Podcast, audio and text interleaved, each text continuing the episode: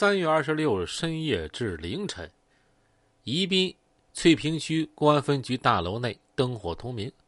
陈国富从火葬场赶回，市局分局主管刑侦工作的主要领导都聚集在会议室。三二五专案指挥部在听取各方面的汇报，研究下一步工作。这是一个不眠之夜，各侦查小组获得的情况逐步汇总上来。孙玲玲是现场唯一的目击人，她提供了案发的准确时间：三月二十五日下午五点三十五分，提供了杀手的确切人数和特征：四个人，男性，都蒙面，戴棒球帽，手拿枪支。警方在楼道中提取到案犯在撤离的时候匆忙丢弃的做头套使用的女士丝袜和李宁牌的运动帽。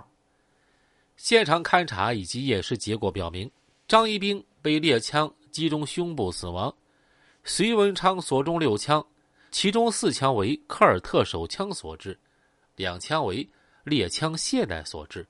现场发现相应的两种枪弹弹壳。现场出现过一辆车牌号为川 Q 幺三零几几的红色夏利出租车，为凶手乘坐的车辆。根据孙玲玲提供。隋文昌的这一秘密住所是三年前搬入的。这一地址除了已经死亡的隋文昌、张一兵之外，只有他、张振江、宋亚平和房东四人知道，而且提供了事发前这房间人员来往情况。因为下午五点好事儿要来看望隋文昌，他可能是知道这一地址的第七人。宋亚平在二医院看护隋文昌的时候。被警方一网兜住，押到分局接受审查。宋亚平供述的情况和孙玲玲一致。案件发生之前，他的确把这个地址告诉过郝四儿，因为孙文昌已经允许郝四儿前去看他。宋亚平对枪手能够准确找到这个秘密地址颇感意外，他推想不出此地泄露的渠道。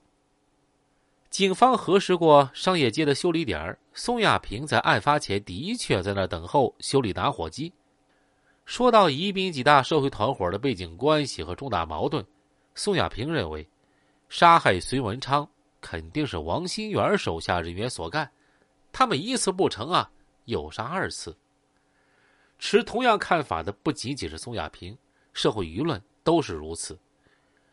王新元团伙的主要成员。三幺九案发之后，已经在宜宾消失了，加重了社会面上对王新元团伙的怀疑。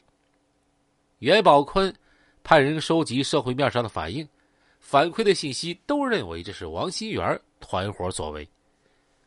警方由于有三幺九案件的工作基础，市区两级公安机关已经把黄毛毛集团纳入了视野。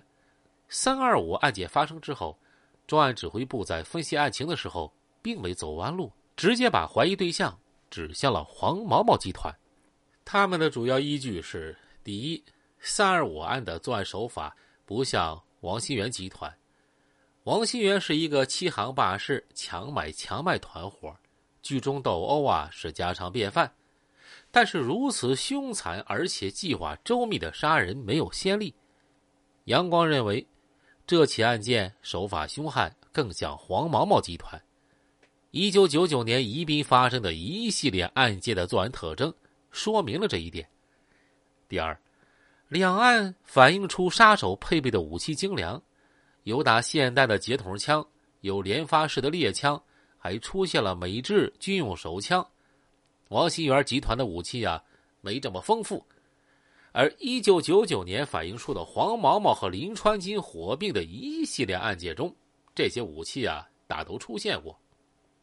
第三，王新元集团和徐文昌集团的矛盾冲突已经趋表面化，在这种情况下，王新元杀害徐文昌那只能是引火烧身，招来警方打击，他不至于笨到如此地步。